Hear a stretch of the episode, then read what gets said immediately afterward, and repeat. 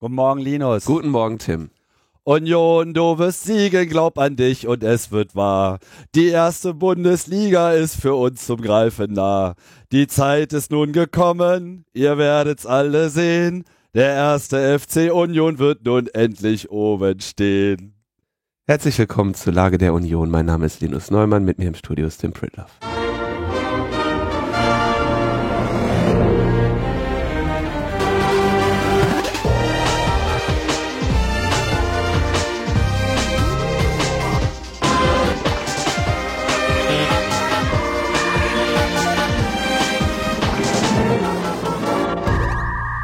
Logbuch Netzpolitik Nummer 303, die Baseline unter den netzpolitischen Sendungen. Mhm. Heute ganz im Schatten der Weltpolitik. Was willst du noch erzählen, Tim, vom, vom Aufstieg des ersten FC Ist- Union? Ist jetzt alles gesagt. Man muss, Union muss man nicht wissen, aber es geht ein Ruck durch diese Stadt. Ich bin ein bisschen enttäuscht, dass du äh, nicht heiser bist. Was bist du für ein Fan? ich wusste, dass ich mit dir noch eine Sendung heute werde. Ich habe mich ein bisschen zurückgehalten. Union-Fan, Netzpolitik Ultra. Aber ich war am Ende fast der Einzige, der noch sprechen konnte. Also, Ganz neidisch am Ende noch in der Bahn zurück noch singen können. Ne? Der konnten gestern, ich äh, war auch in einer Bahn mit Unionern, die konnten nicht mehr. ja, das ist Also die, die konnten alle- wirklich, die haben endlich mal dieses schöne leise Schreien. Weißt du? Könnt ihr bitte leise schreien? Das ist ja geil. haben die gemacht, ja. Ja, ist schon erstaunlich, was da für eine Energie freigesetzt wurde. Das wird jetzt noch eine Weile nachhallen, Ja, aber jetzt haben es mal alle gemerkt. dann kriegt er nächstes Jahr in der ersten Liga so richtig schön einen auf Mappe. Quatsch, jetzt international. Jetzt international. Pokal. Erstmal Pokal noch. Pokal hatten wir schon. Ja, dann Wollten wir uns aber eigentlich mit euch über, über Politik unterhalten. die, die, wir haben eine, wir haben eine Europawahl gehabt. Wir haben eine AKK 47 danach erlebt. ähm, Voll im Anschlag. wir wollen in den Cyberkrieg ziehen, auch gegen Journalisten Mhm. ähm, und Julian Assange und Huawei.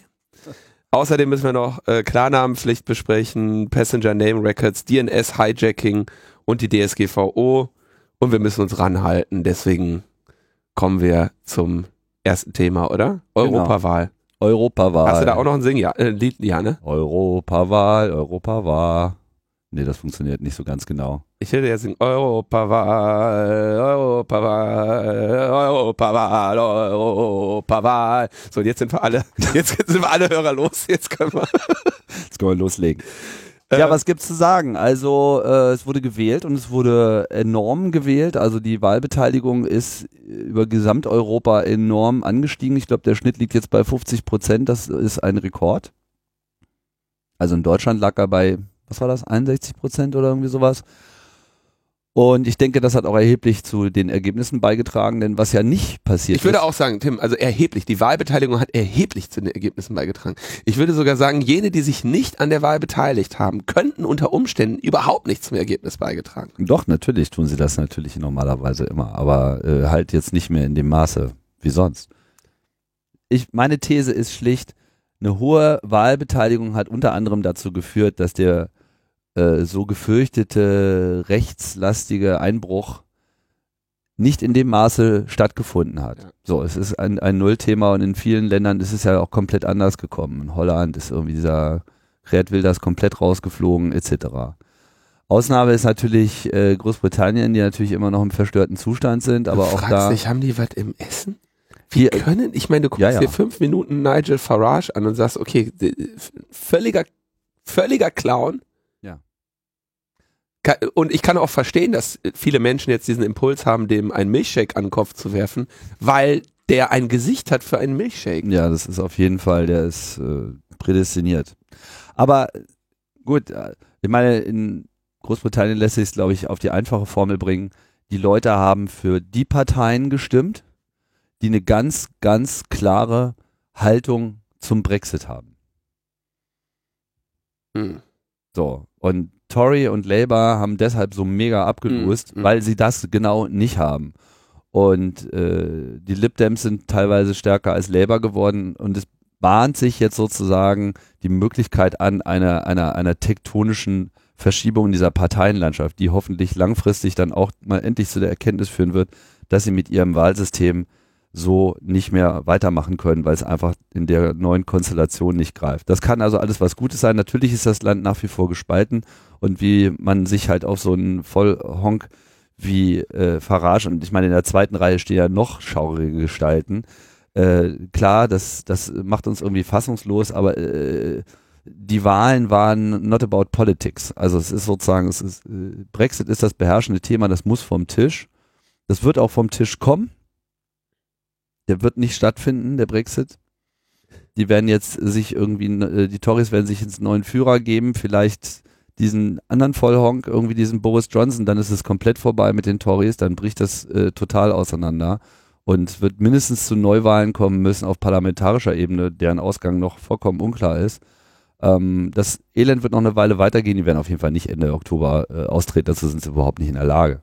Also rein, rein, rein technisch sind sie dazu nicht in der Lage und sie sind auch mental dazu nicht in der Lage und der Battle wird noch eine Weile so weitergehen, solange müssen wir halt die Kasper da im Europaparlament ertragen, aber es sind ja auch viele gute Leute reingekommen, so ist es ja auch nicht. Von äh, in Deutsch deutsche Wahlergebnisse interessieren uns hier nicht, ne? Doch. Achso. Okay. Ich habe ja dann auch für, äh, ich habe ja dann auch in Deutschland abgestimmt und ähm, hast richtig, hast richtig gesetzt. Tipp, dein Tipp ist aufgegangen, ja? ja, nee, war mir auch wichtig. Und ähm, letztlich denke ich, diese, dieser unglaubliche Wahlerfolg der Grünen ist meiner Meinung nach hat wirklich das, das Potenzial zur Zeitenwende. Also das war jetzt mal so ein deutliches Statement unter Was den. das Potenzial zur Zeitenwende hat, ist wie die SPD. Ich habe das, also du kannst ja inzwischen, ich habe den Geheimtipp, wie du jedes ähm, SPD-Wahlbingo gewinnst. Ne? Historisch schlechte Niederlage, so kann es nicht weitergehen. Wir haben verstanden. Wir haben verstanden. Äh, Personaldebatten würden der Partei jetzt schaden. ja? Schaurig, schaurig ist das. Schaurig. Ja, die SPD ist jetzt in der, jetzt in der, also ich finde, die SPD hat jetzt auch den Point of No Return überschritten. Also wir haben jetzt die zehnte Chance äh, verpasst, klarzukommen und selbst wenn die jetzt Kevin Kühner zum Chef äh, wählen, ja, und wirklich Pirouetten drehen und irgendwie ihren ganzen Scheiß weglassen und mal wieder eine linke Partei werden, selbst dann ist es schon zu spät. Die Leute sind jetzt weg. Die sind jetzt bei den Grünen. Die Jugend setzt auf Grün. Ich meine, alle unter 34, was war das? 33 Prozent Grün und irgendwie keine andere Partei kommt über 10 Prozent bei den unter 34-Jährigen, ich dachte, ich falle ins Essen. Das ist wirklich unfassbar, aber auch irgendwie nicht überraschend. Ich meine, ich wundere mich immer noch, wo irgendwie diese 10% CDU-Wähler in dieser Altersgruppe herkommen, aber lässt sich wahrscheinlich nicht vermeiden. Nur ganz unabhängig davon, ja, ob jetzt die Grünen in der Lage sind, äh, das auch zu liefern, was jetzt alle von ihr erwarten, aber es ist ja eine ganz, ganz klare Ansage, dass jetzt äh, das Thema Klimaschutz einfach Thema Nummer eins sein muss, so und natürlich auch das Netz. Hat natürlich CDU auch nicht verstanden. Diese, diese Letztwähler-Theorie von Nico Semsrott hat sich da ja da ist wirklich was dran. Äußerst, äußerst schön gezeigt. Mhm. Ähm, insofern klar, also wir können da noch hoffen, dass es für diese ganze, für dieses CDU-Phänomen wird es irgendwann eine, eine biologische Lösung geben, aber wir haben wahrscheinlich einfach nicht mehr genug Zeit. Insofern unterstütze ich hier die Forderung ähm, von Nico Semsrott, eben das, also einfach ein, ein Höchstwahlalter auch festzulegen. Also halte ich für eine. Mit dem Verlust des Führerscheins? Völlig in Ordnung. In den ersten 18 Jahren und in den letzten 18 Jahren deines Lebens bleibst du lieber von der Urne fern. Und dann kommst du irgendwann rein in die Urne. so, was haben wir noch? Äh, schöne, schöne Wahlergebnisse. Äh, es gibt ja auch Risikowahlen, ja.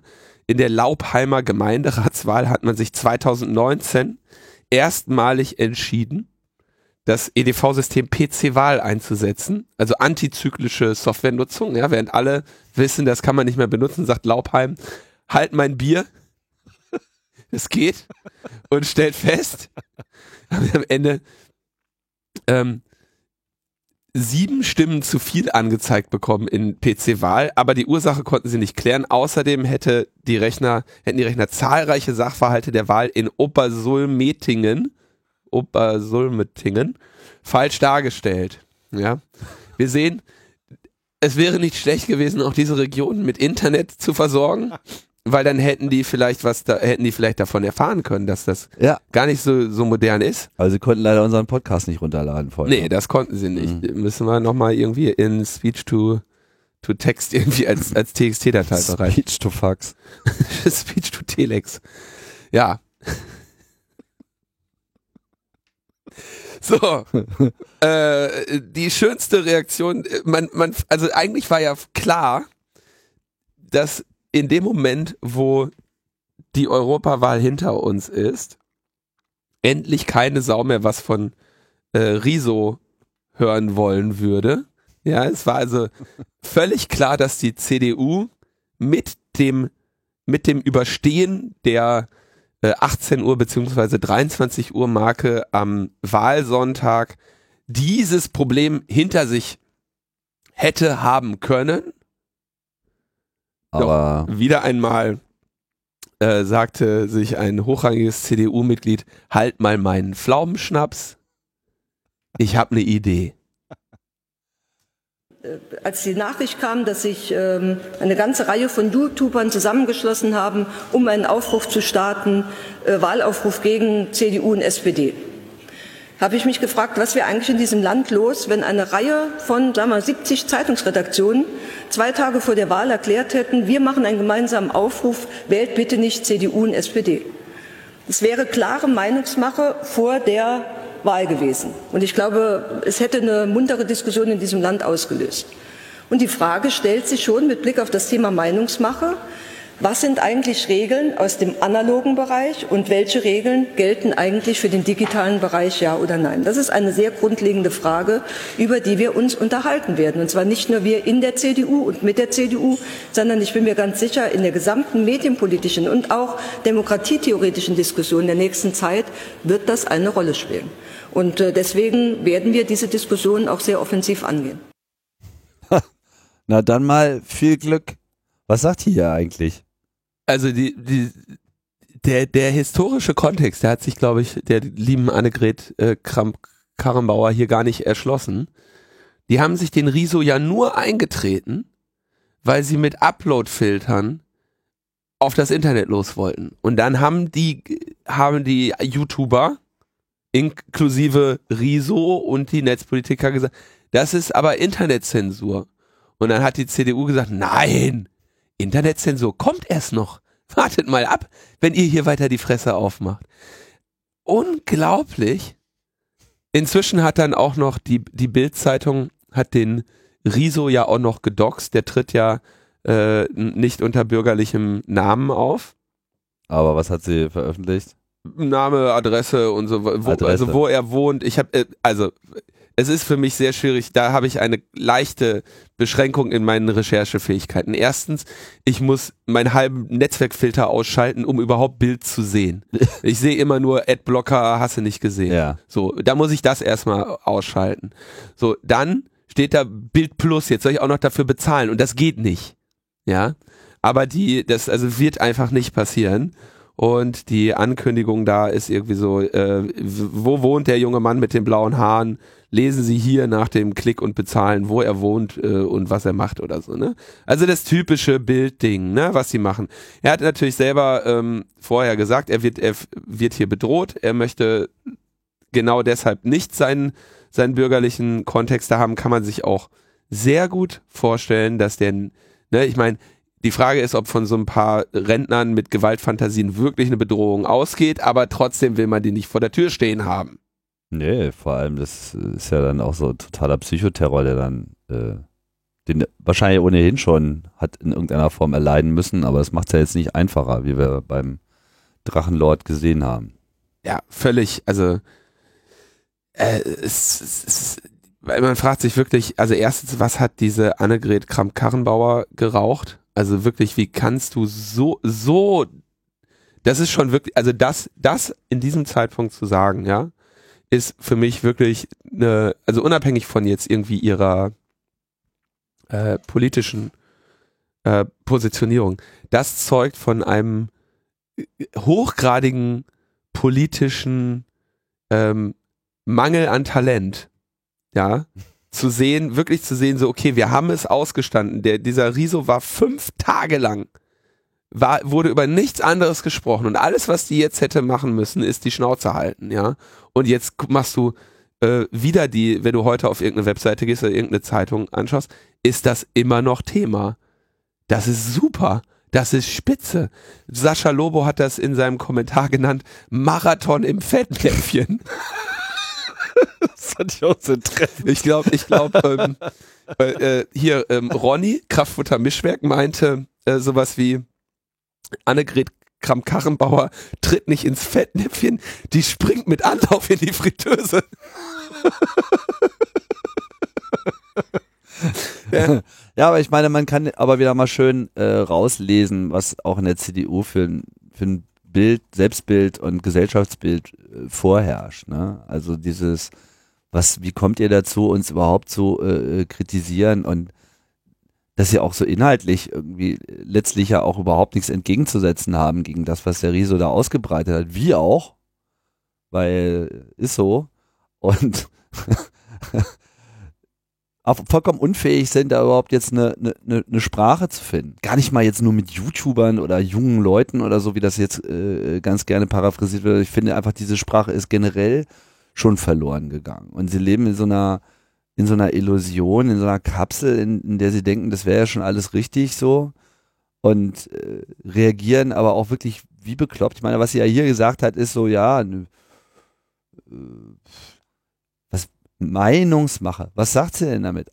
Meinungsmache. Er beschwert sich darüber, dass YouTuber sich irgendwie positionieren, gar nicht mal für eine andere Partei, sondern dagegen. Aber Angela Merkel selber hat da eine Webseite offen mit irgendwie slash Prominente, so wir unterstützen äh, Angela Merkel und dann hast du da irgendwie jeden Schlagersänger und sonstige Vollhongs irgendwie, ich, ich kannte die alle gar nicht. Ich war total froh, dass ich mehr von den YouTubern kannte, als von diesen Prominenten, die die CDU da als Unterstützer aufgeführt hat. Ähm, ja, und also sozusagen Meinungsmache ist okay, wenn es für uns ist, aber alles andere, äh, Meinungen anderer Leute gehören halt entsprechend unterdrückt. Du Tim, du musst das so sehen, ne? Seit, seit über 60 Jahren wird unsere Demokratie unaufgeregt, gründlich und ausgewogen informiert durch die Bild-Zeitung, Mhm. ja? Mhm. Und jetzt ist aber, jetzt, jetzt kommt irgendeiner, ja? Und da könnte ja jeder kommen. Blaue Haare auch noch. Blaue Haare, wo kommen wir denn da hin? Meinungsmache. Es ist vor allem, also wenn man sich überlegt, wie inkompetent und unqualifiziert die reagiert haben auf dieses Ding mit, mit, also, ne, es war halt nicht irgendein Meinungsmache-Video, sondern er hat halt für seine Meinung Belege, Belege angeführt, geliefert, so, ja. ja. Und das irgendwie als Meinungsmache zu diskreditieren, das ist wirklich, also, das sind Trumpsche Methoden, ja. Da wünscht man sich eigentlich, dass sie wie die SPD einfach sagen würden, wir haben verstanden, ja, äh, und, und das weiß, irgendwie machen. Aber das, also es ist, Ja. es ist unwürdig. Es ist wirklich unwürdig. Und ich kann nur sagen, dass ich mir da die Hände reibe und hoffe, dass sie sich weiter demontieren und hoffe, dass sie das Gesundheitssystem weiter abbauen, damit ihnen die Wähler noch schneller wegsterben, damit endlich, endlich wir solche Leute los sind. Einfach nur unseriöse Menschen, denen es einfach an einer kompetenten, sinnvollen Auseinandersetzung mit den politischen Inhalten einfach nicht gelegen ist. Aber Linus, jetzt betreibst du ja auch Meinungsmache. Ja, tue ich. Wenigstens stehe ich dazu. Gucken wir doch mal, was so die äh, CDU für uns an neuen Entwicklungen parat hat, die so zum Segen und äh, zum Glück aller in Deutschland gedacht sind. Also es gibt, es gibt ja jede Sendung eine gute Nachricht.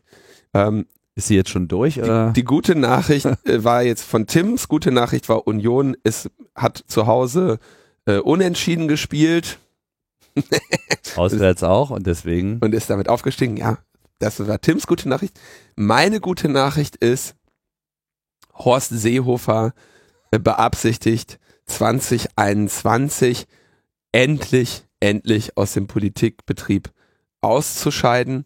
Der hat dann 50 Jahre lang quasi im Politikbetrieb ausgeschieden und jetzt scheidet er wirklich aus.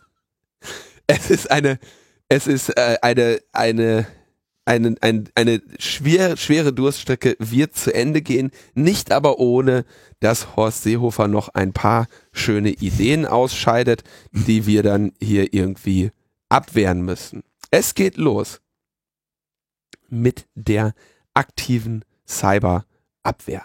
Ein Thema, was wir in Logbuch Netzpolitik immer wieder behandeln, immer wieder besprochen haben. Ähm, ich glaube, ähm, Sendungstitel Hack und Back. Dann äh, Frank Rieger war zu Besuch äh, zu dem Buch, das Konstanze Kurz und er geschrieben haben, mit dem Titel Cyber. Ähm, wir setzen uns eigentlich damit seit Jahren auseinander ähm, mit der Idee, äh, quasi Hacking von staatlicher Seite zu betreiben. Und jetzt ist es tatsächlich so, dass von BMI und weiteren Ministerien getragen ähm, hier eine Initiative auf uns zurollt. Ähm, neben den vielen rechtlichen und moralischen Problemen betrachte ich das ja ein bisschen auch aus der Perspektive eines Hackers und eines Menschen, der in der IT-Sicherheit arbeitet. Ähm, und habe hier häufig verschiedene Herausforderungen benannt bei dieser gesamten Situation. Das erste ist diese Idee, spontan zu sagen, hack dat und dann hacken die dat, das geht halt nicht. Ne? Ein, ein Hack braucht Vorbereitung und es, es wird nicht so sein, dass spontan die Leute zur Tastatur greifen und äh, einen Hack durchführen. Das ist der erste Punkt. Der zweite Punkt, den wir immer wieder wiederholen, ist, wenn die Regierungsinstitutionen sich um im Hacking engagieren, dann brauchen sie dafür Schwachstellen. Ohne Schwachstellen gibt's keinen Hack. Ja?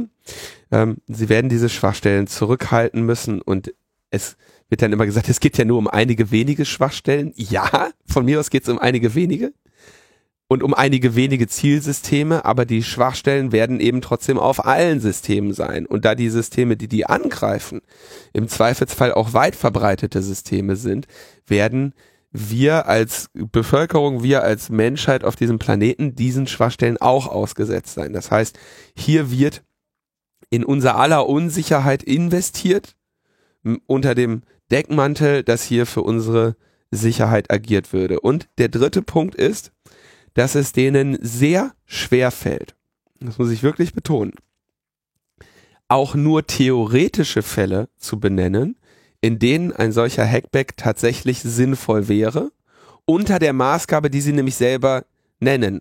Immer hier unter dem äh, unter der unter der Motivation der Schadensminderung und der Verteidigung. Ja, sie sagen also spezifisch hier, wenn ein Angriff abzuwehren ist, dann wollen wir Hack und Back. Und es fällt ihnen schwer, ähm, realistische historische Fälle zu benennen, in denen tatsächlich ein Hack und Back mal gewirkt hätte. Ja, erstens gewirkt hätte oder hätte gewirkt haben können. Auch da gibt es wenige Beispiele. Effektiv reden Sie hier von zwei Fällen. Das ist einmal die Vertraulichkeit von etwas wurde verletzt, ja, also Daten wurden irgendwo extrahiert und ähm, müssen jetzt wiedererlangt werden oder ihre Verbreitung gestoppt werden. Das ist der, der eine Fall. Und der andere Fall, über den Sie sprechen, ist, die Verfügbarkeit von etwas wurde verletzt und ähm, wir müssen jetzt quasi einen anderen Server hacken, damit unsere Verfügbarkeit wiederhergestellt wird. Ja, beides relativ absurde Ideen, wenn man sich darüber mal kurz Gedanken macht. Also erstens Vertraulichkeit, Ver Vertraulichkeitsverletzung, Daten wurden extrahiert und jetzt steht da so die Idee im, im Raume, okay, also wir haben, wir wurden gehackt, hier Bundestagshack 2015 oder wann der war, äh, so und so viel Gigabyte sind aus unserem Netz an folgende IP-Adresse gegangen. Wir wissen das. Jetzt würden wir gerne diese IP-Adresse hacken, um die Daten zurückzubekommen. Ja, also ein fundamentales Missverständnis der Idee des Kopierens von Daten. Als würden Angreifer sagen, ach geil, wir hacken, wir hacken jetzt hier die deutsche Bundesregierung, ziehen 60 Gigabyte raus. Aber die Daten, die wir da geholt haben, die lassen wir natürlich nur auf diesem einen Server liegen ähm, damit äh, das reicht ja, wenn wir sie dort haben. Ja, die werden wir nicht nochmal kopieren, äh, äh damit, es reicht ja, wenn wir sie einmal haben. Ne? Wir sind ja genauso doof wie alle anderen und machen keine Backups. Ja? Also völlig, völlig an den Haaren herbeigezogene Erwägung überhaupt, sich einmal gestohlene Daten zurückzuholen. Ähm, zweiter, also B, äh, der Fall, an den Sie hier denken können, äh, ist, darauf komme ich gleich nochmal zurück, der Fall hier ähm, von äh, Anfang des Jahres, das, das Promi-Doxing, ja, von diesem äh, Orbit, ja, der, äh, hatte ich ja damals auch gesagt, sehr gezielt alle Daten, die er veröffentlicht hat, immer bei mehreren Shared-Hostern hochgeladen hat, um es möglichst schwer zu machen, die wieder aus dem Internet zu löschen und spezifisch, spezifisch Shared-Hoster genommen hat, zu denen jetzt deutsche Behörden nicht den schnellsten Draht entwickeln konnten, ja. Ähm, da aber natürlich eine Frage von äh, Notice and Takedown, die äh, eindeutig, da würde ich sogar mitgehen, offenbar hier nicht gut funktioniert haben. Ich habe ja selber bemängelt, dass einige der Daten aus diesen Hacks noch irgendwie viele Wochen oder ich glaube über einen Monat später noch verfügbar waren. Das darf natürlich nicht sein, das ist ein Missstand. Ähm, Frage ist aber natürlich, ist der durch Hacking zu begleichen oder eben nicht? Also auch hier sehe ich bei, bei den Vertraulichkeitsverletzungen sehr wenig Sinn in, in Hack und Back. Dann Verfügbarkeitsverletzungen. Da gehen die ungefähr davon aus, irgendwie von einem, ein Server hat ein Bot, kontrolliert ein Botnet und dieses Botnet äh, macht jetzt was weiß ich, einen Denial of Service Angriff auf wichtige Infrastruktur des Bundes und deswegen geht bei uns die Heizung aus. Klingt verrückt, ist aber wahrscheinlich total realistisch, wenn ich mir angucke, wie diese Systeme abgesichert sind. So, jetzt gehen die davon aus, dass sie mit anderen Maßnahmen dieser, an, dieser Lage nicht Herr werden, deshalb den Command-and-Control-Server äh, hacken müssen und den irgendwie beispielsweise herunterfahren und bilden sich dann ein, so könnten sie den Angriff beenden. Ja, als würden die Bots, die an diesem Command-and-Control-Server hängen, nicht ähm, beispielsweise äh, ihren Befehl einfach weiter ausführen, solange sie keinen neuen von dem Command-and-Control-Server bekommen. Ja? Auch hier ähm, selbst wenn man eine solche Situation konstruiert, die es in der Vergangenheit wirklich kaum gegeben hat, realistisch vertretbar, aber selbst wenn man die konstruiert, ähm, stellt sich die Frage, was passiert denn, was machen die Angreifer denn, wenn mein einer Command-and-Control-Server auf einmal gehackt wurde und weg ist? Dann ziehe ich den nächsten hoch. Ja, also auch da werden sie nicht gezielt äh, agieren können. Ich, ich gebe hier an äh, und zu, dass es vor langer Zeit, mehrere Jahre her, mal so ein Botnet-Takeover gab. Den haben, glaube ich, damals so Microsoft-Leute gemacht. Da gab es quasi ein mhm. Botnet, das lange Zeit ihr Unwesen getrieben hat. Die haben das äh, lange beobachtet. Und die haben das beobachtet, haben dann irgendwann den Command-and-Control-Server gehackt und haben dann allen Bots, die daran angeschlossen waren, quasi den Befehl zur Selbstdesinfektion gegeben. Das ist einer jahrelang her und einer der wenigen Fälle. Und interessanterweise, dazu komme ich gleich, würde er unter diesem Plan, den sie jetzt haben, nicht fallen. So. Kommen wir zurück zu den Einschränkungen, die ich am Anfang gesagt habe. Spontan hacken geht nicht. So etwas muss vorbereitet sein. Und diese Vorbereitung, das erkennen Sie jetzt hier auch endlich zum ersten Mal an, indem Sie nämlich sagen, hier ist irgendwie technisches Know-how erforderlich und das haben wir im Zweifelsfall nur an wenigen Stellen in Deutschland und ähm, wir dürfen ja quasi diese Sabotage-Tätigkeit erst durchführen, wenn wir den, den kompletten Prozess für diese Entscheidung äh, getroffen haben. Und die Voraussetzungen dafür sind nämlich, ähm, dass es ein erheblicher Angr Cyberangriff auf dem Ausland ist, der sich gegen deutsche Infrastrukturen richtet, mit anderen zur Verfügung stehenden Mitteln nicht mehr ähm, abgewehrt, abgemildert werden kann und dass äh, Maßnahmen, also Hacking-Maßnahmen zur Beendigung oder bedeutenden Abschwächung im Einzelfall erfolgsversprechend und verhältnismäßig sein können. Das sind die Voraussetzungen dafür, dass sie es könnten. Ja? Also muss erheblich gegen deutsche Infrastrukturen sein. Das war jetzt bei diesem Botnet zum Beispiel nicht der Fall. Ja, das war einfach, das Botnet war einfach nur da. Würde das Denial of Service Angriffe machen, kannst du das wieder auf Netzwerkebene ähm, äh, abwehren. Und das ist das, was hier aktuell in den Medien besprochen wird als der Vier-Stufen-Plan, wo sie nämlich sagen, okay, die erste Stufe ist die Abwehr durch Verpflichtung Dritter. Also Datenverkehre müssen blockiert oder umgelenkt werden und dafür wollen wir ein Anordnungsrecht haben, um eben Provider zu verpflichten, beispielsweise zu sagen, okay, der Shared Hoster hier, der ist jetzt gesetzlich verpflichtet zu löschen, was wir sagen, was er löschen soll, oder unsere äh, ISPs sind gesetzlich verpflichtet, ähm, Zugriffe zu diesen IP-Adressen zu unterbinden. Ja? Kann äh, in, in besonderen äh, wahnsinnigen Situationen unter Umständen eine sinnvolle Maßnahme sein. Ich denke immer noch, dass es wenige Fälle gibt, in denen das auch eine äh, effektive und nachhaltige Maßnahme ist, aber ich würde den Streit erstmal nicht besonders weit führen. Dann Abwehr ohne Eingriff in IT-Systeme. Da sagen Sie also, okay, die, äh, die äh, Polizeibehörden des Bundes müssen die Umleitung oder Blockierung selbst vornehmen. Also was weiß ich, der, der Shared Hoster ist irgendwo in dem und dem Land und jetzt muss, jetzt müssen wir selber vornehmen den, den Netzwerkeingriff. Finde ich schon mal um einiges kritischer, weil eigentlich wir haben nicht so viele ISPs und wenn es jetzt irgendwie äh, im, im Cyber-Notstand eine Anordnung gäbe an, was weiß ich, die wenigen ISPs oder von mir aus auch den D-Kicks, äh, zu sagen, pass auf, diese IP-Adresse bitte nicht mehr routen, das macht uns hier gerade das Land kaputt, würde ich auch noch sagen, ist okay, ja. Dann sagen sie, Abwehr mit Eingriff in IT-System, ähm, wo sie also sagen, okay, es kann sein, dass man in fremde IT-Systeme äh, eindringen muss und ihr vielleicht mal was was äh, löscht, etwas äh, entfernt äh, oder inkriminierte Daten löscht. Ja, wo wir da kommen wir also jetzt in diesen Hacking-Bereich.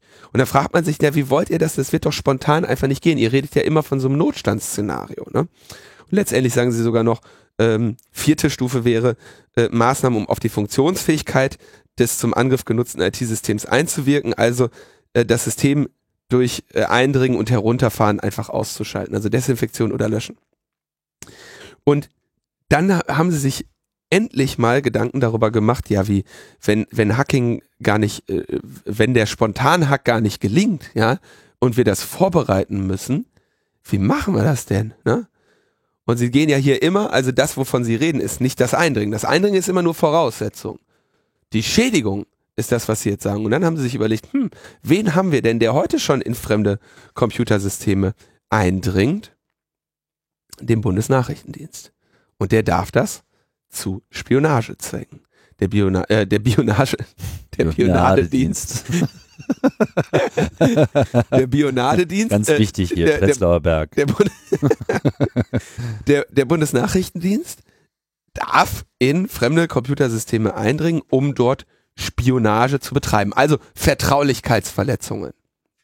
Was ähm, der nicht darf, sind Verfügbarkeitsverletzungen oder tatsächliche Änderungen an dem System, die über die Infektion selbst hinausgehen. Also was Sie hier jetzt haben möchten, ist unser Bundesnachrichtendienst, der bisher so ungefähr, sag ich mal, die NSA ist, ja, Spionage, soll quasi ermächtigt werden dazu, äh, die CIA zu werden, um eben in solchen Fällen äh, auch tatsächlich aktive Undercover-Schädigungsmaßnahmen äh, vorzunehmen. Und äh, ich meine, das Ganze soll natürlich nach Deut mit deutscher Gründlichkeit irgendwie dann im Cyberabwehrzentrum von BND, Bundeswehr, Bundesamt für Verfassungsschutz, BSI und äh, Auswärtiges Amt und wer da nicht alles dabei sein soll, ähm, geschützt sein. Aber der Schaden, den wir für uns selber schaffen durch diese Vorbereitungen, durch Schwachstellen, die, denen wir dann alle ausgesetzt sind, der ist da eben schon längst angerichtet, wenn hier die Entscheidung tatsächlich ähm, passieren würde. Und deswegen halte ich das für eine sehr, sehr, sehr kritische Entwicklung, äh, die zumal noch die Eigenschaft hat, dass dafür das Grundgesetz geändert werden muss. Denn die diese Abwehrkompetenzen sind eigentlich noch bei den Ländern. Da würde ich sogar auch noch mitgehen, dass das wahrscheinlich sinnvoller wäre, Abwehrkompetenzen auf Bundesebene zu bündeln. Du willst nicht 16 unterschiedliche Abwehrzentren haben, so da, da gehe ich noch mit. Aber bitte, bitte, bitte doch in der Defensive investieren. Wenn wir uns anschauen, was im Cyber die ganze Zeit los ist, ja, am laufenden Band äh, kommen irgendwo welche rein, am laufenden Band äh, werden irgendwo äh, Daten gestohlen, Daten gelöscht, geht irgendwas kaputt, Cyber, Cyber, Cyber, den ganzen Tag, ja. Und woran liegt das? Nicht an mangelnden Gegenschlagkompetenzen, sondern an mangelnden Defensivkompetenzen. Das ist das, was wir erstmal in den Griff kriegen müssen. Ich habe das äh, verglichen mit, wir haben jetzt hier einen kaputten Schild, also brauchen wir ein besseres Schwert. Und das ist falsch, das wird nicht gut gehen. Ja? Wir, wir müssen erstmal die Defensivkapazitäten auf ein akzeptables Niveau bringen, bevor wir irgendwo in den, in den offensiven Bereichen mitspielen können. Wie der Tim aus dem Fußball sicherlich bescheinigen wird. Du kannst nicht nur vorne spielen, wenn du hinten nicht gut und dicht stehst. Aufstieg geht nur mit guter Defensive. Ja, Aufstieg, ja, so, Aufstieg. Ne? Lasst euch das von jemandem sagen, der mit einem Unentschieden aufsteigt. Komplex- Zwei Unentschieden. Mit nichts kann man komplexe politische Situationen und Konstellationen besser beschreiben als Als- mit einfachen Fußballweisen. Deswegen habe ich das ja auch zugelassen. Ja. Einmalig hier, dass du einmal hier kurz. Das heißt ja einmalig, da bauen wir einfach in Zukunft drauf auf. ihr wollt ja wohl nicht nochmal in die erste Liga aufsteigen. Du, Ich würde ja wohl meinen, ihr wollt da bleiben, oder nicht? nach dem Spiel ist vor dem Spiel. Eine Legislatur dauert nur vier Jahre und dann geht's wieder von vorne los. nach, dem, nach dem Aufstieg ist vor dem Abstieg. Okay, also fassen wir zusammen. Hier geht es darum, die Offensivkapazitäten auszubauen, diese, äh, obwohl wir noch nicht einmal Defensivkapazitäten in nennenswerter Form haben. Das heißt, hier wird das Spiel in die Eskalation getrieben, statt in die, in die Defensive und die Deeskalation. Ähm, Abwe Abschreckung als altes militärisches Konzept funktioniert im Cyber übrigens nicht. Das haben wir, glaube ich, auch sehr gesehen. Deswegen redet man ja hier von der hy hybriden Kriegsführung. Im Cyber können auf einmal irgendwelche anderen Leute äh, mitspielen. Und realistische Fälle hat, in denen das jetzt, was die hier konzipieren, irgendwie sinnvoll wäre, sind sehr, sehr selten und haben immer noch ein Aber. Ja, und historische Fälle gibt es so gut wie keine, wo man sagen würde, das, was die da jetzt planen, ist sinnvoll. Außerdem offensiv, quasi militärische Offensivkapazitäten in die Hände des BND zu liegen, äh, wird in diesem, in diesem Papier zitiert als aus fachlicher Sicht sinnvoll. Ja, aus fachlicher Sicht gerne. Vieles ist aus fachlicher Sicht sinnvoll, aber allein hier die Zusammenarbeit dann auch von Polizeibehörden und Geheimdiensten zu verdichten, das ist alles ein, ein, ein Spiel mit einem Feuer, für das Deutschland einfach auch nicht gewappnet ist, muss man, muss man dann auch einfach mal traurig sagen. Ne? Eine Strategie in so einem weltweiten Konflikt eines Landes muss sich ja auch ein bisschen danach richten, was man selber für Ressourcen hat, was man für Kapazitäten hat. Und dann eben zu sagen, okay, was ist mit den Möglichkeiten, die uns zur Verfügung stehen, die realistische und die, die gewinnbringendste Strategie. Und Deutschland ist eben gerade nicht unbedingt für einen für, für Angriff gut aufgestellt. Also wir sollten wenigstens gucken, ob wir vorher unser Segelboot repariert kriegen. Na gut, also ich sehe ein, dass die große Koalition vielleicht doch nicht so gute Ideen hat, aber das, das wird's dann doch wohl auch gewesen sein, oder? Schlimmer kann es doch mit Seehofer nicht mehr werden. Ich habe gerade gesagt, sie sollen sich nicht mit den Großen anlegen. Deswegen hat sich Seehofer gesagt, naja, okay, vielleicht können wir ja wenigstens irgendwie, Legen wir uns doch mit den Kleinen legen wir an. uns doch mit den Kleinen an. Äh, wen könnten wir denn noch hacken? Journalisten. Ja, super. Journalisten Die könnten machen wir, ja Meinungsmache. die machen Meinungsmache, ja. Und das ist verboten. Und das geht ja so nicht. Nee. Und äh, deswegen haben sie jetzt einen Entwurf, in dem sie die Online-Durchsuchung umfassend neu regeln. Online-Durchsuchung, wir erinnern uns, der äh, üblere, äh, der üblere Staatstrojaner-Einsatz, ja, während die Quellen-TKÜ ähm, rechtlich nur ähm, zugelassen ist zur Verletzung der Vertraulichkeit von Nachrichten, spezifischen Kommunikationen, ähm, ist die Online-Durchsuchung quasi das, okay, ähm, einmal den kompletten Computer durchsuchen, ähm, sehr stark eingeschränkt in seiner, äh, in den Straftaten, bei denen die Online-Durchsuchung überhaupt ein zulässiges Re äh, Ermittlungsmittel ist. Und in dieser Neuregelung gibt es jetzt einen äh, Paragraphen mit der Überschrift Schranken nachrichtendienstlicher Mittel. Und der gibt dazu Berufe äh, an, bei denen das nicht passieren darf, bei Geru Berufsgeheimnisträgern, nämlich Priester, Anwälte, Ärzte und Abgeordnete. Und was normalerweise da noch fehlt, sind Journalisten. Und dieses neue Verfassungsschutzgesetz lässt dieses mit den Journalisten halt aus und sagt quasi spezifisch, gemäß STPO bis Nummer 4. Journalisten sind eben die Nummer 5 und so nah und doch so fern, liebe Journalisten.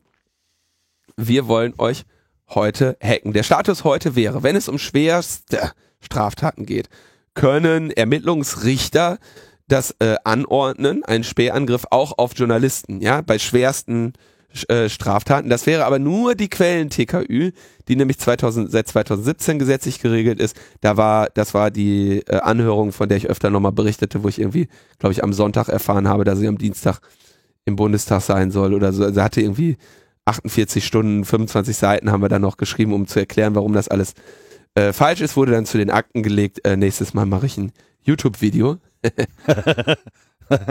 Gute Idee.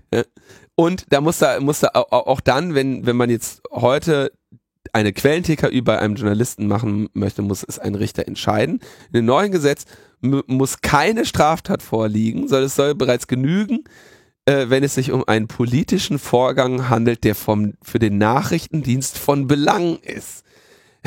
Wir kennen alle die Belange des alten Nachrichtendienstchefs, ähm, Hans-Georg Maaßen äh, denn dann dürfte der Verfassungsschutz abwägen, ob nachrichtendienstliche Interessen schwerer wiegen als das Redaktionsgeheimnis. Also, ist so geil.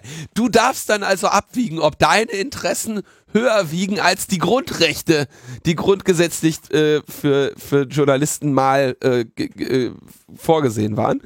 Und lediglich das geheimtagende, die, die geheimtagende G10-Kommission, äh, ähm, früher wird informiert, darf aber auch keinem was davon erzählen. Wird informiert, weil im Zweifelsfall auf Nachfrage. Ne? Also das kennen wir ja aus unserem Interview mit Hans-Christian Ströbele in der LNP 100. Ja, geil. Gute Idee. Es war immer eine Spitzenidee, den Inlandsgeheimdienst gegen die eigenen Journalisten vorgehen zu lassen. Da haben wir historisch Bombenerfahrungen mit in, in Deutschland gemacht. Das sehen wir in anderen Ländern, wie gut das funktioniert. Ja. Und danke, Hotte. So, da, das ist wirklich nochmal eine Bombenidee uns vor Augen zu führen, dass wir auch in den letzten Monaten und Jahren deiner, äh, deiner politischen Tätigkeit keine Altersmilde zu erwarten haben und wirklich nur entgegenfiebern können, endlich dich los zu sein, wenn damit die Menschen, die bei dir im Hause arbeiten, von denen so etwas ja kommt, endlich wieder vielleicht jemanden vorgesetzt haben, der nicht jeden Mist, den sie vorlegen, äh, sofort äh, in, in Richtung der Realisierung schleppt. Unfassbar.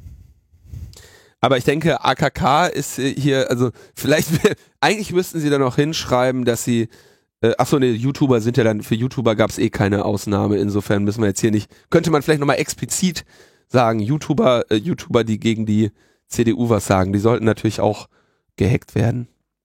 Priester, Anwälte, Ärzte und Abgeordnete. Das dürfte so ein Querschnitt von CDU-Wählern äh, sein, ja, wie man sich nur irgendwie vorstellen kann. So, also im Wesentlichen sagen sie, ja, CDU darf nicht abgehört werden. Aber diese linksradikalen CDU und ihre Wähler. CDU. ja. Oh Mann.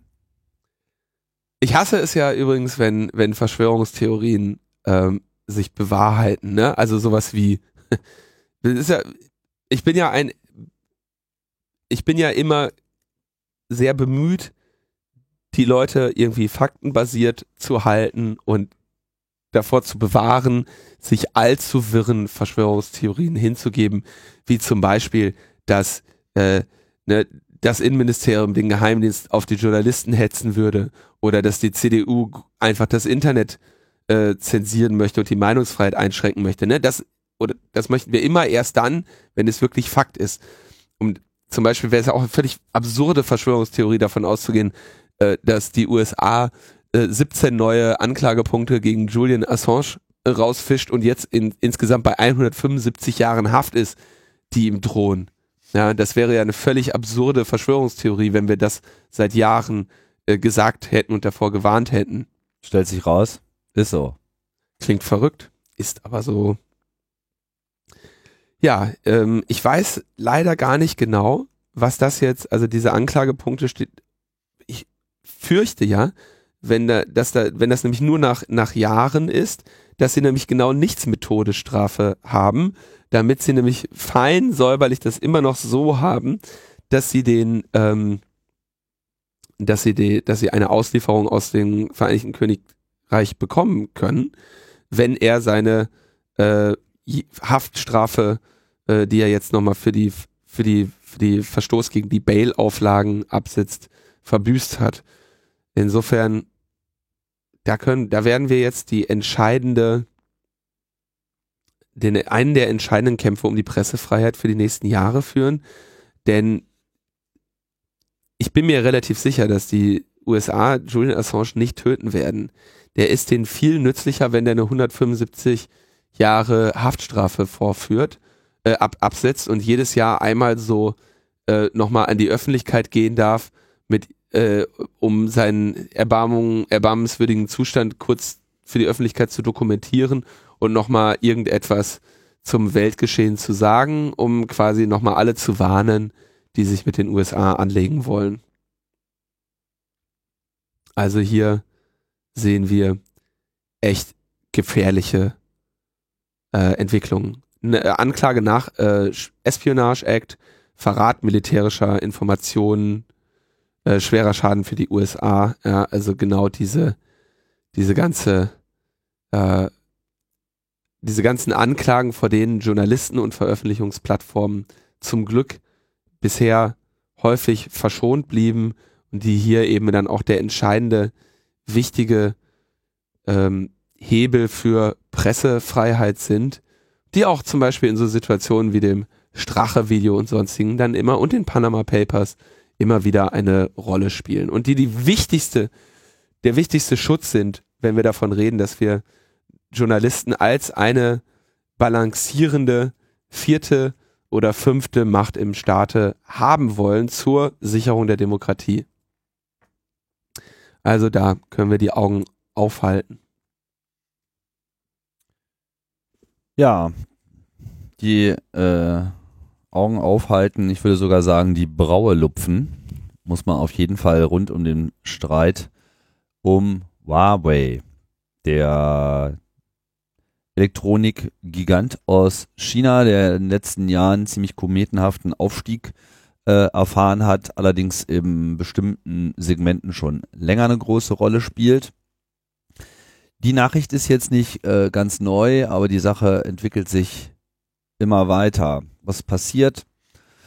Es ging so vor ein paar Monaten los, dass die USA wir haben da auch, glaube ich, auch schon mal wir darüber berichtet, ne, genau, äh, ne, so äh, immer wieder mal gesagt hat, naja, hier so Huawei und so, die betreiben ja bestimmt Spionage für die Chinesen und wir können ja unsere 5G-Telefonnetze und überhaupt alles äh, nicht mit böser chinesischer Technologie machen, weil ähm, könnte ja sein, dass die machen, was wir machen, wie wir aus den Snow-Dokumenten wissen, ja, und einfach mal überall Daten abziehen und wo kommen wir denn da hin? Ne? Ja, das geht nicht. Das geht nicht. Wir hatten das schon mal hier diskutiert, auch unter diesem Aspekt Sicherheit und ist das überhaupt sozusagen ein sinnvoller äh, Blick und hat man durch Heterogenität nicht sogar noch mehr Chancen etc. pp.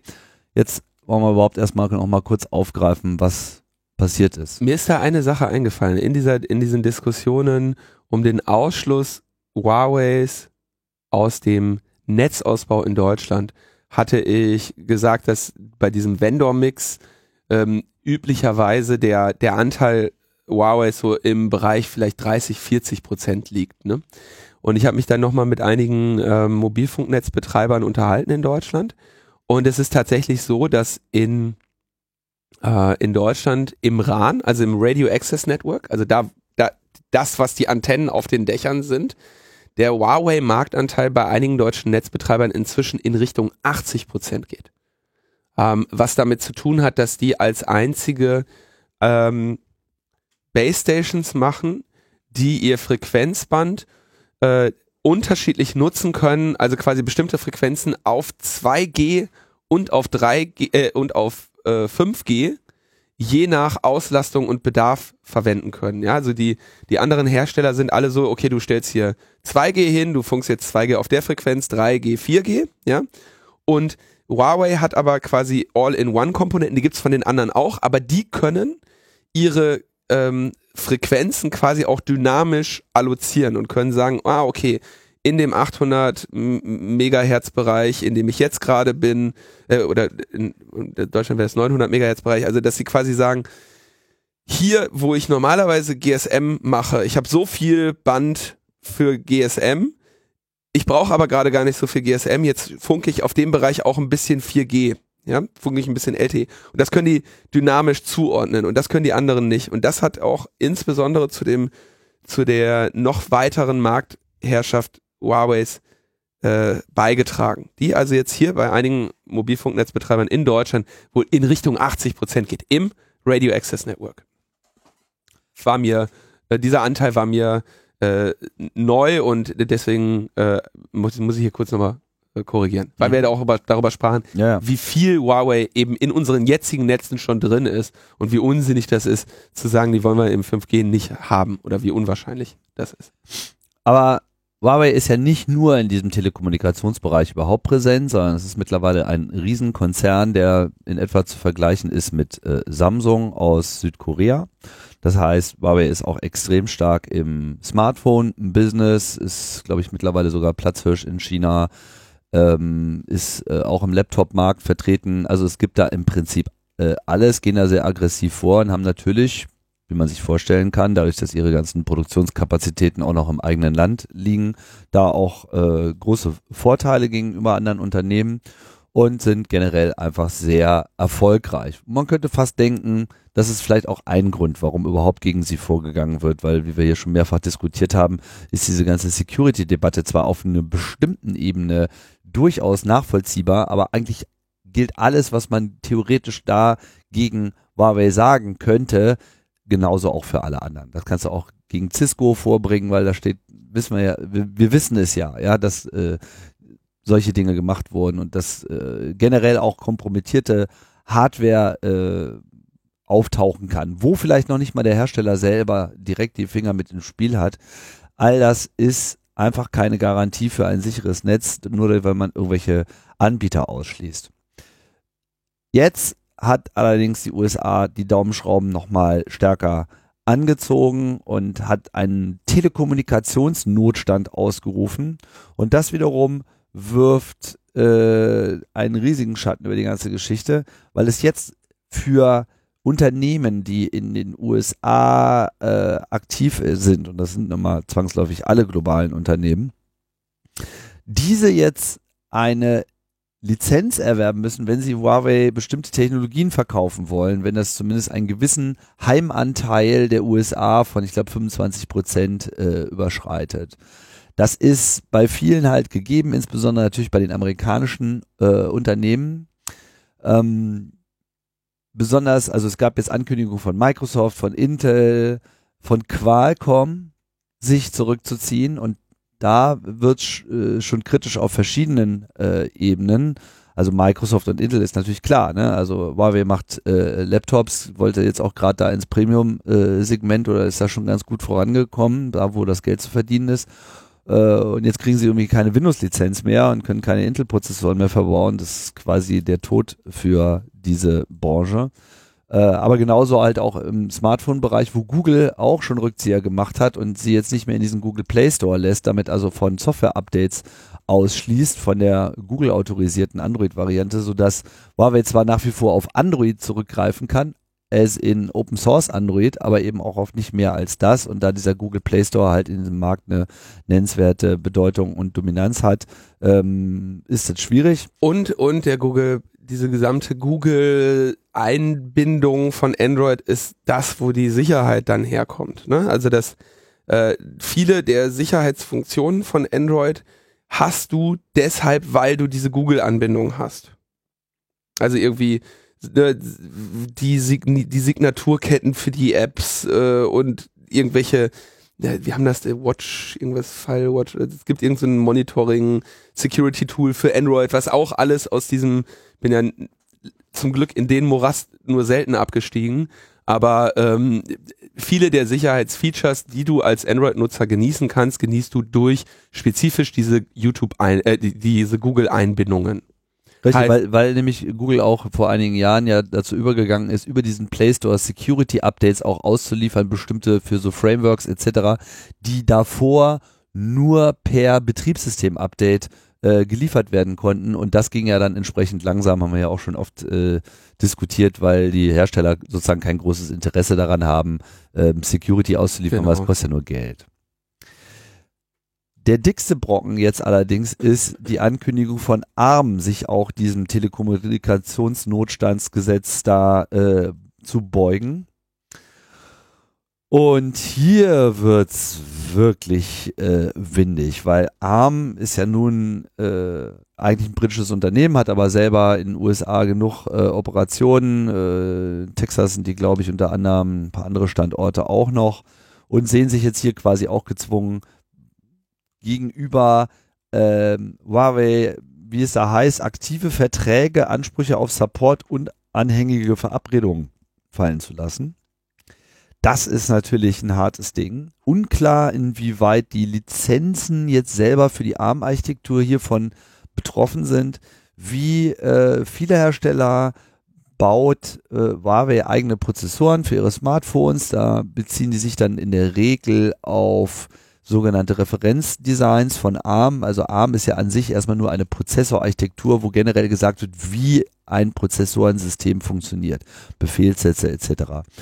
Und äh, außerdem liefern sie mit den so, sogenannten Cortex-Systemen auch immer so konkrete Bauanleitungen quasi. Ne? Also hier ist unsere Architektur und schau mal, wenn du das so alles zusammenstopfst, dann erfüllst du nicht nur alle Anforderungen dieser Architektur, sondern dann kriegst du relativ schnell auch ein funktionierendes System. Da kannst du dann noch deinen ganzen systemspezifischen Kram dazu ballern, machst dir einen Chip da draus und fertig ist die Laube.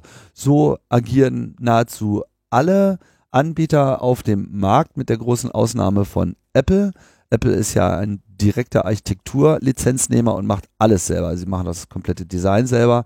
Das spielt aber an dieser Stelle auch überhaupt gar keine Rolle. Auf jeden Fall äh, könnte das bedeuten, dass ähm, Huawei jetzt nicht mehr in der Lage ist, ARM-basierte Komponenten in ihren Prozessoren, äh, in ihren, also in ihren Systemchips beziehungsweise halt überhaupt in ihren äh, Systemen zu verbauen, was so viel bedeutet, wie sie können überhaupt nichts mehr bauen, weil heutzutage ist ARM einfach überall. Also es gibt extrem wenig Bereiche heutzutage an Computertechnik, wo nicht ARM-Technologie drin steckt. Es ist fast nichts. Es ist eigentlich nur noch, in Anführungsstrichen, nur noch die Intel-Laptop-Welt und Desktop-Welt und allerkleinste Systeme, wo derzeit noch äh, ein ARM-Chip schon fast zu viel wäre, aber das verschwindet auch in zunehmendem Maße. Also ARM ist die Welt der Computer heutzutage und da ist natürlich so ein Zugriff der USA wirklich bedenklich. Ja, was kann man daraus ziehen? Also erstmal ist es wirklich erstaunlich, wie viel Einfluss die US-Regierung hier über solche äh, Druckmittel hat auf die globale Wirtschaft. Ich bin mir nicht so sicher, ob sie sich jetzt so viel Freunde machen mit dieser ganzen Nummer, weil irgendwann wird es China dann auch mal reichen.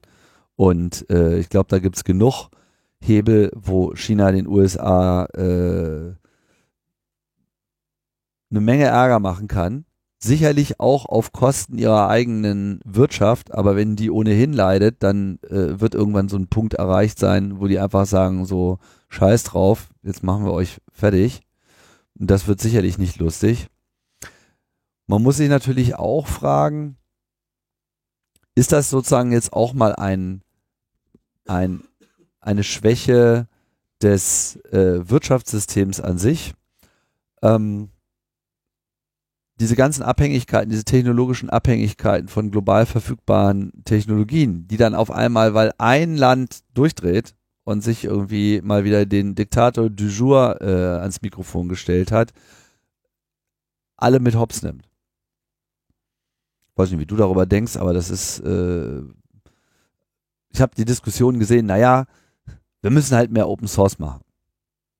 Schöner Gedanke. Mhm. So, ja, nur haben wir ja gesehen, wie sehr äh, Open Source in der Lage ist, äh, das Rattenrennen an der Spitze der Entwicklung mitzuhalten. Das geht nur sehr eingeschränkt. Außer Linux ähm, hat sich hier eigentlich nicht sehr viel entwickelt. Das ist auf jeden Fall schon mal sehr gut, weil im Prinzip an der Stelle die ganze Softwarearchitektur von äh, Servern, ein Stück weit vielleicht auch ein paar Desktops gesichert ist, aber es ist halt auch nur ein kleiner Anteil. Äh, da will ich ein bisschen widersprechen. Also Open Source hat sich schon, denke ich, als das Paradigma für Softwareentwicklung allgemein durchgesetzt. So, Linux, Android, der meiste Webkram, GitHub ist ein unglaublich florierender ähm, Space und du brauchst eigentlich als Entwickler nirgendwo großartig dich zu bewerben, wenn du nicht ein substanziell vorzeigbares GitHub-Repo, äh, äh, GitHub-Profil äh, mit ordentlichen Repos vorzeigst. Ja, also Open Source hat sich hier schon durchaus als das vorherrschende Paradigma etabliert. Nur, es ist nicht das Open Source, von dem irgendwie so Leute wie Richard Stallman ähm, irgendwelche ähm, Hippie-Lieder singen äh, und davon ausgehen, dass, äh, dass das jetzt hier alles äh, von, von, von uns in unserer Freizeit irgendwie geil geschrieben wird und diese Free Software äh, dass das antikapitalistischste wäre, was es überhaupt gibt. Open Source wird vorangetrieben, weil es sinnvoll ist für die Unternehmen, die es betreiben. So, Google äh, treibt Open Source Entwicklung voran, weil es sinnvoll für die, für die Pläne ist, die Google hat. Facebook treibt die Open Source Entwicklung, insbesondere Linux und solche Scherze voran, weil die diese Server betreiben. Die sind doch, die sind froh, ähm, diesen Open Source Bereich stark zu dominieren und davon zu profitieren. Gleichzeitig sind die natürlich, äh, haben die auch einen massiven Einfluss da rein. Wenn, wenn du dir jetzt mal überlegst, dass der größere Teil des, der Linux-Entwicklung vielleicht von, äh, sagen wir mal, äh, Google, ähm, Facebook und Red Hat irgendwie vorangetrieben würde, ne, dann ist es natürlich auch klar, dass sich dieses Betriebssystem gemäß derer äh, Anforderungen entwickelt und dann profitieren die alle voneinander, ja. Und also ich würde sagen, Open Source hat sich durch sehr durchgesetzt, ist das vorherrschende Paradigma der Softwareentwicklung, weil es eben auch zu ähm, kapitalistisch gerade für die Unternehmen das Sinnvollste ist, so zu arbeiten. Haben ja gar kein Interesse daran, irgendwelche proprietären, besonderen Serverbetriebssysteme vorzuhalten. Ne? Wie gesagt, im Serverbereich und in der Backend-Infrastruktur ist das so, aber auf dem Desktop äh, ist das überhaupt nicht so. Es gibt da kein, äh, nicht im Ansatz äh, irgendetwas Open Sourciges, was wirklich für Applikationen, Anwendungen, äh, Betriebssysteme, die User-Facing sind, in irgendeiner Form Konkurrenz darstellt. Und im Kontext dieser aktuellen Huawei-Diskussion muss ich sagen, man muss auch sehen, Software ist auch nur ein Teil eines Computers und ein extrem wichtiger Teil ist und bleibt die Hardware und die darin versenkte Software. Und hier ist Open Source mäßig fast nichts da. Also es gibt natürlich gibt es Open Source Hardware äh, Projekte, wie heißt diese neueste RISC Architektur Geschichte Spark oder so, ich weiß es jetzt gerade nicht auswendig. Also es, es gibt da kleinere Projekte, wo tatsächlich äh, Open Source Hardware Architekturen durchgesetzt werden oder entwickelt werden, nur durchgesetzt hat sich ARM. Es ist absehbar, dass auf die nächsten zehn Jahre ARM einfach das beherrschende, wenn nicht gar fast einzige, de facto einzige äh, System ist. Es ist nicht so schlimm wie die Abhängigkeit, die wir lange Zeit von Intel hatten, weil da es halt bedeutet hat, du kannst dann auch die Chips nur von Intel kaufen. Bei ARM ist es ja anders die designen in Anführungsstrichen nur die Architektur. Optional kannst du dann eben, wie ich schon erwähnt habe, auch die fertigen Designs kaufen, kannst aber im Prinzip einfach nur die Architektur lizenzieren und von da ab alles selber machen. Wenn aber jetzt schon diese Lizenzierung an dieser Stelle von so einer wirtschaftlichen, politisch-wirtschaftlichen Vorstoß der USA äh, gefährdet wird, reißt das sozusagen das Gefüge äh, der Welttechnologieentwicklung äh, vollständig auseinander. Und wenn äh, die USA der Meinung ist, sie müsste das jetzt noch weiter vorantreiben, denke ich mal, wird sich hier schnell eine neue Bewegung bilden müssen, die einfach fragt, wie können wir das verhindern? Was, was können wir auch für internationale Regelungen finden? Ja, es schreit ja auch, ich weiß nicht, äh, äh bin mir nicht ganz so sicher, welche internationale Organisation an dieser Stelle angerufen werden könnte, aber es schreit natürlich hier auch nach einem äh, einer Verzerrung des globalen Wettbewerbs par excellence und äh, ich kann mir nicht vorstellen, dass es jetzt komplett sanktionsfrei sein dürfte. Nur wie die USA damit dann wieder umge umgeht, ist ein offenes Buch. Für Leute, die so ein Huawei-Handy haben, sieht das jetzt erstmal kurzfristig nicht so gut aus, weil das sieht jetzt danach aus, als ob das so mit den Security-Updates äh, extrem schwierig werden dürfte. Ähm, ähnliches könnte auch für die Laptops gelten, da bin ich mir jetzt gerade nicht ganz so sicher. So oder so ist das alles nicht schön. Ich bin mal gespannt, wie äh, Huawei ähm, ich glaube nicht unbedingt, dass das jetzt Huawei in einer strategischen Situation äh, in eine strategische Situation bringt, die sie nicht antizipiert haben. Und da die eh alles für Deutschland gebaut haben, äh, für, für den Westen gebaut haben, für die USA gebaut haben und all dieses Wissen ohnehin schon haben, bin ich noch nicht mal sicher, ob dieser, diese dieser Wirtschaftskrieg nicht viel zu spät angezählt wird, um ihn noch zu gewinnen. Ich kann mir sehr gut vorstellen, dass Huawei jetzt einfach die Schublade aufmacht und da ihre eigenen Designs für, sagen wir, Baseband-Prozessoren, sagen wir von mir aus auch ARM-artige Prozessoren und was nicht alles aus dem Hut zaubert, ähm, der ich glaube, ein Markenname für ein eigenes Operating System wurde ja sogar jetzt schon registriert, hörte, flatterte an mir vorbei. Ähm, ich kann mir vorstellen, ja, dass, dass, dass Trump sich hier tatsächlich sogar noch verzockt, ja, und Huawei jetzt quasi, sagen wir mal, n, n, nicht, ein Jahr nicht so geile Gewinne macht, weil sie äh, mal eben noch die ganzen alten Abhängigkeiten abschneiden müssen, die sie zur Befriedung der USA ähm, noch irgendwie aufrechterhalten haben und gesagt haben, ja, ja, komm, während wir hier die Weltbäckerei werden, kriegt ihr noch ein kleines Stück vom Kuchen immer ab, so, das ist schon in Ordnung, super. Ne? Wir schneiden nicht die, äh, die Hand ab, die, wir beißen nicht in die Hand, die uns hier irgendwie gerade äh, nährt und füttert. Und ich bin mal gespannt, ob Huawei hier ähm, überhaupt nennenswert unter Druck ist, also im Sinne von vom Ruin bedroht. Oder ob die sagen, wunderbar, Befreiungsschlag. Die einzige Sache, ich meine, das Risiko ist natürlich, dass sie eventuell ihren Kram halt dann einfach in, im Westen als nächstes auch gar nicht mehr verkaufen dürfen. Ne? Das wäre natürlich dann etwas, was die durchaus äh, treffen würde. Aber dann bin ich mal gespannt, wie lange Tim Cook sich das anguckt, wenn er auf einmal keine iPhones mehr nach China liefern darf. Also hier wird immer so berichtet, als wäre das jetzt irgendwie ein Angriff auf Huawei und Huawei wäre nicht in der Lage, sich zu verteidigen. Und ich glaube, da bin ich mal gespannt, ob es nicht in China ein paar Leute sitzt, die schon längst äh, Strategien für diese, für diese Eskalation haben und gerade sagen, ach, das kostet uns ehrlich gesagt ein müdes Arschrunzeln, das ziehen wir jetzt durch. Dann fahren wir jetzt halt die, die Fabs hoch. Wobei sich ja interessanterweise gerade Huawei, der Chef von Huawei, dafür eingesetzt hat, dass Apple auf gar keinen Fall bestraft wird.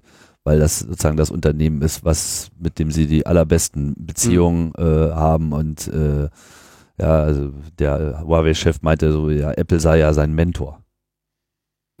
ja. ja, also das, äh, das ist jetzt eine, eine Apple-spezifische Geschichte. Apple hat sich halt extrem für China eingesetzt in den äh, letzten Jahren und da einfach gute Beziehungen aufgebaut. Das wird sie sicherlich jetzt noch ein bisschen vor etwas schützen. Aber ist ja auch nicht so, dass sie nicht alle anderen Unternehmen auch in China bauen würden. Und äh, wie gesagt, das könnte schon schwierig sein, wenn China halt sagt, na okay, dann halt nicht. So, dann seht mal zu, wo er einen Scheiß äh, herkriegt. Dann gibt's jetzt hier mal ordentlich Zölle, dann wird es aber schön teuer. Wollen wir mal gucken, wie das mit dem Ausbau eurer Telekommunikation so läuft. Also ich denke auch, dass äh, China hier äh, letztlich den längeren Hebel haben wird. Ähm, wir uns das noch nicht so richtig vorstellen können, weil wir eh alle keine Ahnung haben. Andererseits denke ich, lernt China hier auch den Westen nochmal neu kennen. Nicht, dass sie das nicht schon immer äh, äh, geahnt haben, aber ich glaube, die Chinesen wissen am Ende mehr über uns als wir über sie. Und dementsprechend ähm, dürfte das noch eine Rocky Road werden. Insofern natürlich auch interessant, wie sich hier Europa positioniert ähm, und Deutschland natürlich auch. Also wir hatten das ja auch schon mal erwähnt, dass hier auch schon so erste Ideen kamen, da äh, USA da im Fahrwasser zu folgen. Aber ich glaube, das wäre eine ganz schlechte Idee. Und in gewisser Hinsicht ist es jetzt auch eine Chance von Europa zu sagen, so, ja, Wettbewerb, okay, alles klar. Sicherheit müssen wir auf jeden Fall drüber reden. Aber hier so einen Notstand auszurufen, ist einfach mal affig und albern. Den Spaß machen wir jetzt nicht mit. Liebes Huawei, ihr dürft hier gerne mit ein paar Auflagen äh, weiterverkaufen. Wir kommen aber weiterhin klar. Und ich denke, das ist auch derzeit noch im Wesentlichen die Linie. USA wird in zunehmendem Maße äh, isoliert werden, was diesen Teil betrifft. Schauen wir, wohin sich das entwickelt. Kommen wir zu ein paar Kurzmeldungen und da haben wir endlich mal unseren alten Freund Schäuble mal wieder auf dem Tisch. Also das ist, das ist ja auch so ein Thema, ne? Das, das wirst du nicht los. Zumindest nicht bei der CDU. Nee, bei der Tage, äh, bei, bei der, bei der CDU wirklich nicht, ja. Das ist, und interessanterweise, mh, hm, Sag mal, was das Thema ist. Klarnamenpflicht. Ja, kann ja wohl nicht sein, dass, dass jeder hier im Internet äh, einfach irgendwas sagt, ohne seinen Namen dran zu schreiben. Ja, da möchte unser lieber Herr Schäuble, äh, dem reicht's jetzt. Wir haben das, das ist auch so ein Thema, das haben wir hier irgendwann, äh, das haben wir so oft behandelt. Ich denke nicht. Also erstens sehen wir nicht, dass die Klarnamenpflicht unbedingt den Anstand der Menschen bei ihren Äußerungen nennenswert steigert. Ja, es ist nicht so, dass die hetzerischen, äh, ähm, verleumderischen, sexistischen, rassistischen Äußerungen nur aus dem Schutz der Anonymität getätigt werden. Ganz im Gegenteil. Kann man sich auf Facebook anschauen, wie die Leute da äh, ohne den Schutz der Anonymität ihren Hass äh, verbreiten und ihre Drohungen aussprechen. Das ist erst der erste Fall. Zweitens denke ich auch, dass es natürlich eine, für eine Auseinandersetzung sollte es auch keine Rolle spielen, ob das Argument vorgetragen wird von unter Klarnamen oder nicht. Effektiv sollte immer das Argument zählen. Ja, natürlich ist es, wird viel damit gespielt, mit, mit, mit Labels, was weiß ich, wir sind jetzt hier der Bundesverband der so und so, ne, dann äh, wir sind ja sowieso Experte, um irgendwie den Eindruck zu vermitteln, dass das, was man hier sagt, Hand und Fuß hat. Aber gerade in diesem Beleidigungsbereich und in diesem äh, Bereich, auf den Schäuble sich hier bezieht, spielt das ja erst recht keine Rolle. Da kann ich mir ja auch durchaus ähm, da, daran, dass die Meinung äh, anonym geäußert wurde, oder pseudonym geäußert wurde, das eben auch in meine Bewertung mit einbeziehen und sagen, guck mal hier, das ist irgendein, das ist irgendjemand, der schreibt noch nicht mal einen Namen dran, der steht noch nicht mal, der schämt sich sogar selber dafür, was er sagt, ja. Auch das ja irgendwie ähm, ein, ein, ein Cue, der mit eine Rolle spielt. Also ich sehe überhaupt nicht, was, was das soll. Ich sehe, dass das, also ich sehe noch nicht einmal, dass es in irgendeiner Form das Ziel erreichen würde, zu mehr Anstand im Netz zu führen. Und ich sehe ähm, natürlich den, den ganzen äh, Kollateralschaden noch und nöcher, der mit sowas einhergehen würde, braucht man eigentlich nicht mehr zu diskutieren. Dann machen wir das jetzt auch nicht machen mehr. Machen wir auch nicht. Nee, und Quatsch. auch nicht diskutieren, müsste man äh, diese ganze äh, Geschichte rund um Passenger Name Records, also die Flugvorratsdatenspeicherung. Das äh, war ja eine äh, europäische Entscheidung, eine solche vorzunehmen. Das heißt, alle Daten, die anfallen, wenn man ähm, fliegt innerhalb von Europa oder auch außerhalb von Europa, äh, müssen von den Airlines vorgehalten werden und im Zweifelsfall dann halt auch an die Behörden weitergeliefert werden. Jetzt gibt es Berichte, dass ähm, das nicht so gut läuft, was man so sagen darf, denn die Überwachung von Flugpassagieren liefert vor allem Fehler. Okay. Also ähm, die, es ging ja im letzten Jahr los, dass das Bundeskriminalamt diese ganzen Daten geholt hat und äh, in einem Bericht heißt es, dass auf jede korrekte Verdachtsmeldung mehr als 400 falsche Treffer kommen. Also so diese Klassiker mit ähnlichen Namen etc. Und man hofft halt hier nach verdächtigen Mustern suchen zu können. Das ist diese ganze äh, Heuha äh, Heuhaufen äh, Stecknadel-Theorie, dass wenn man nur den Haufen groß genug macht, dass man dann die äh, Nadel besser finden kann. Ähm, und ähm, Sieht also nicht äh, so aus, als ob das so gut läuft.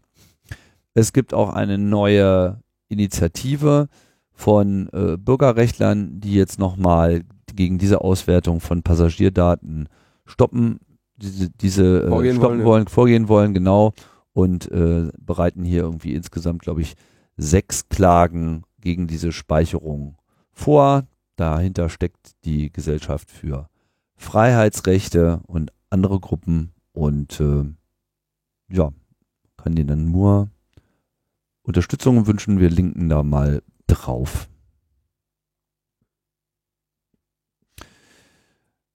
Und hast du schon mal eine Domain falsch eingegeben in deinem Telekom DSL Internet? Äh, ich habe kein Telekom Was? DSL Internet. Alle haben doch Telekom DSL. Nee, ich habe kein Telekom DSL Internet, weil wenn man da eine Domain falsch eingibt, kommt man sofort auf irgendeine so komische Navigationshilfeseite und das stört irgendwie meine, das stört mich. Ein Euphemismus. Navigationshilfe. Das ist natürlich keine Hilfe, Das wenn ist eine Behi Behinderung. das ist eine totale Behinderung.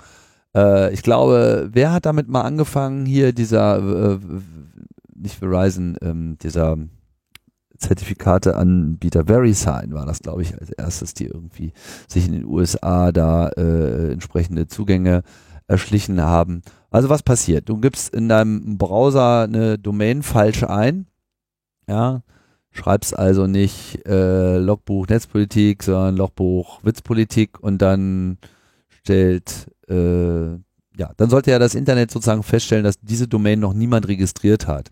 Da wird dann von deinem Computer aus ja immer gefragt, okay, äh, hier, wer ist denn für DE zuständig und kennt, äh, kennen die Computer, die die Auskunft Informationen haben ähm, für DE, kennen sie diese Domain und wenn ja, äh, möchte ich gerne wissen, welcher Computer hierfür wiederum Adressen und sonstige Informationen ausgibt, die zu dieser Domain gehören. Und wenn das nicht der Fall ist, also wenn es sozusagen niemanden gibt, der dafür zuständig ist, sprich die Domain nicht existiert, dann gibt es eine Fehlermeldung. Und der Sport, der sich dann halt so eingeführt hat bei den Providern, das hat auch die Telekom so gemacht, ist, dass sie dann diese letzte Fehlermeldung quasi geschluckt haben und gesagt haben, ach, also wenn es die Domain nicht gibt, dann können wir das doch einfach sein und haben das dann einfach in dem Moment auf ihre eigene blöde Backend-Webseite mit diesem bekloppten Namen Navigationshilfe äh, gemacht. So, wir wollen den Leuten ja helfen, ja. Wenn die Fehlermeldungen sehen und so, dann sind die ja alle verloren und äh, stattdessen äh, hijacken sie das Ganze und blenden natürlich dann auch Werbung ein oder andere Angebote und so weiter und äh, ihr wisst schon. Und da das jetzt so selten nicht vorkommt, äh, war das natürlich ein Schmerz. Da gab es dann immer Proteste dagegen und tatsächlich konnte man das dann auch irgendwann ausschalten. Musste man natürlich auch erstmal ausschalten, also alles so äh, opt-out. Das ist dann irgendwie so, äh, ja, unten im Keller die dritte äh, Tür, wo drauf steht, Vorsicht, bissiger Leopard. Da darfst du dann reingehen und äh, freundlich fragen, dass es auch mal ausgeschaltet wird, sprich, bis du da diesen, diesen Schalter gefunden hast. Dauert es lange, die meisten Leute wussten halt noch nicht mal, dass es so ist. Nun findet das Ganze ein Ende. Die Telekom muss dieses sogenannte DNS Hijacking beenden oder hat es sogar bereits beendet, weil einfach mal ein Benutzer ähm, Strafanzeige gestellt hat, weil nämlich, wenn man sich das technisch anschaut, auf diese Art und Weise sich die Telekom ja quasi die Hoheit über andere Domains erschleicht und damit ähm, theoretisch auch auf gespeicherte Cookies auf dem Rechner Zugriff äh, erhalten kann. Und das Ganze Oh, oh. wurde jetzt sozusagen mal auf dem Klageweg äh, weggehauen und ähm, Durften sie abschalten jetzt. mussten sie jetzt mal abschalten, Richtig. weil äh, geht nicht, ne? Ja. Telekom meint allerdings, die Strafanzeige wäre ja überhaupt nicht ausschlaggebend gewesen, sondern sie hätten ja schon 2019, also im April 2019, ein Schreiben der Bundesnetzagentur zu diesem Thema bekommen, das sich auf eine Verbraucherbeschwerde bezog und das haben wir dann beantwortet und dann haben wir halt gesagt, dass wir es abgeschaltet haben. Nein, also es war jetzt überhaupt nicht, wir haben es jahrelang betrieben, haben wir haben nie ein Problem gesehen und auf einmal gab es eine Verbraucherbeschwerde und auf einmal sind die Leute darauf eingegangen. Ich weiß nicht, wie oft ich die schon irgendwie angeraunzt habe, deswegen, aber ich war wohl nicht ausreichend, habe wohl nicht genug verbraucht bei denen. Tschüss, bye bye. Und eine Sache noch, äh, wir hatten in dieser ganzen Debatte um die Datenschutzgrundverordnung und auch in dem schönen Gespräch, was wir bei Logbuch Netzpolitik 256 on stage Oh mit ja. Jan Philipp, äh, Jan-Philipp Albrecht. Jan Philipp Albrecht äh, geführt haben über die Datenschutzgrundverordnung, die ja damals gerade in Kraft getreten äh, ist, jetzt ein Jahr alt ist, gab es immer so diese lauernde Frage im Hintergrund, okay, ist das jetzt sozusagen das neue Einfallstor für Abmahner? Und es gab da sehr unterschiedliche Einschätzungen von Anwälten, wohin da die Reise äh, gehen konnte, auch wenn die Mehrheit meinte, nee, geht eigentlich nicht, weil ist Privatrecht und nicht Wettbewerbsrecht etc. Es gab dann eine erste Entscheidung beim Landgericht in Würzburg, was tatsächlich gesagt hat, ja, nee, kann man abmahnen und es hing wohl seitdem ein bisschen offen. Jetzt gibt's eine neue Entscheidung, diesmal vom Landgericht Stuttgart, die ganz anderer Meinung sind. Hier gab's eine Klage eines äh, Verbands von Online-Unternehmern, die sich irgendwie wohl gegen ähm, ja, Missbrauch, ne? wettbewerbsrechtlich durchsetzen wollten und halt versucht haben, da so ein Kraftfahrzeug-Zubehörhändler äh, auf Ebay äh, entsprechend abzumahnen, weil äh, angeblich nicht alle Datenschutzgrundverordnungsdinge ähm, ähm, richtig genannt sind, kann ja sein. Und das Urteil des Landgerichts sagt, nö, könnt ihr nicht machen. DSGVO-Verstöße sind vor Abmahnmissbrauch geschützt. Wir verlinken hier Weil, weil, weil die Strafen quasi äh, in der DSGVO benannt sind. festgelegt sind. Das, ist quasi, das ist ab, ausreichend geklärt. Mhm. Und deswegen wird nicht mehr abgemahnt. Schön. Noch kleine gute, gute Nachrichten zum Schluss. Gut. Dann ist die weitere gute Nachricht, dass wir jetzt am Ende der Sendung angelangt sind. Mhm. So sieht's aus. Wie geht's mit Union weiter? Trainer feuern?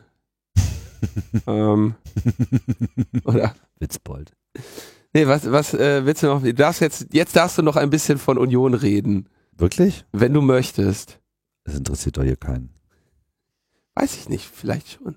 Na, ich freue mich sehr, dass dieser doch sehr besondere äh, Verein jetzt mal ein mehr Licht, äh, auf, mehr Licht auf ihn äh, gestrahlt wird, weil ich denke, da ist eine ganze Menge zu holen und äh, für all die Leute, die mit Fußball was anfangen können, Bundesliga muss sich einerseits warm anziehen und andererseits gibt es da auch viel äh, Interessantes zu entdecken und wir haben jetzt einfach mal äh, ein Jahr Spaß.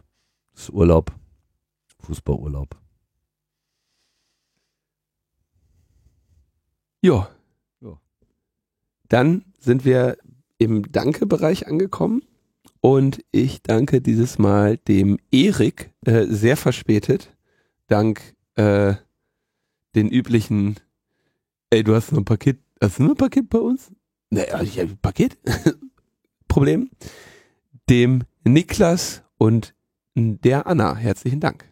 Genau. Und allen äh, Spendern und regelmäßigen Unterstützern von Logbuch Netzpolitik. Das war's für diese Woche. Wir sagen Tschüss und bis bald. Ciao, ciao.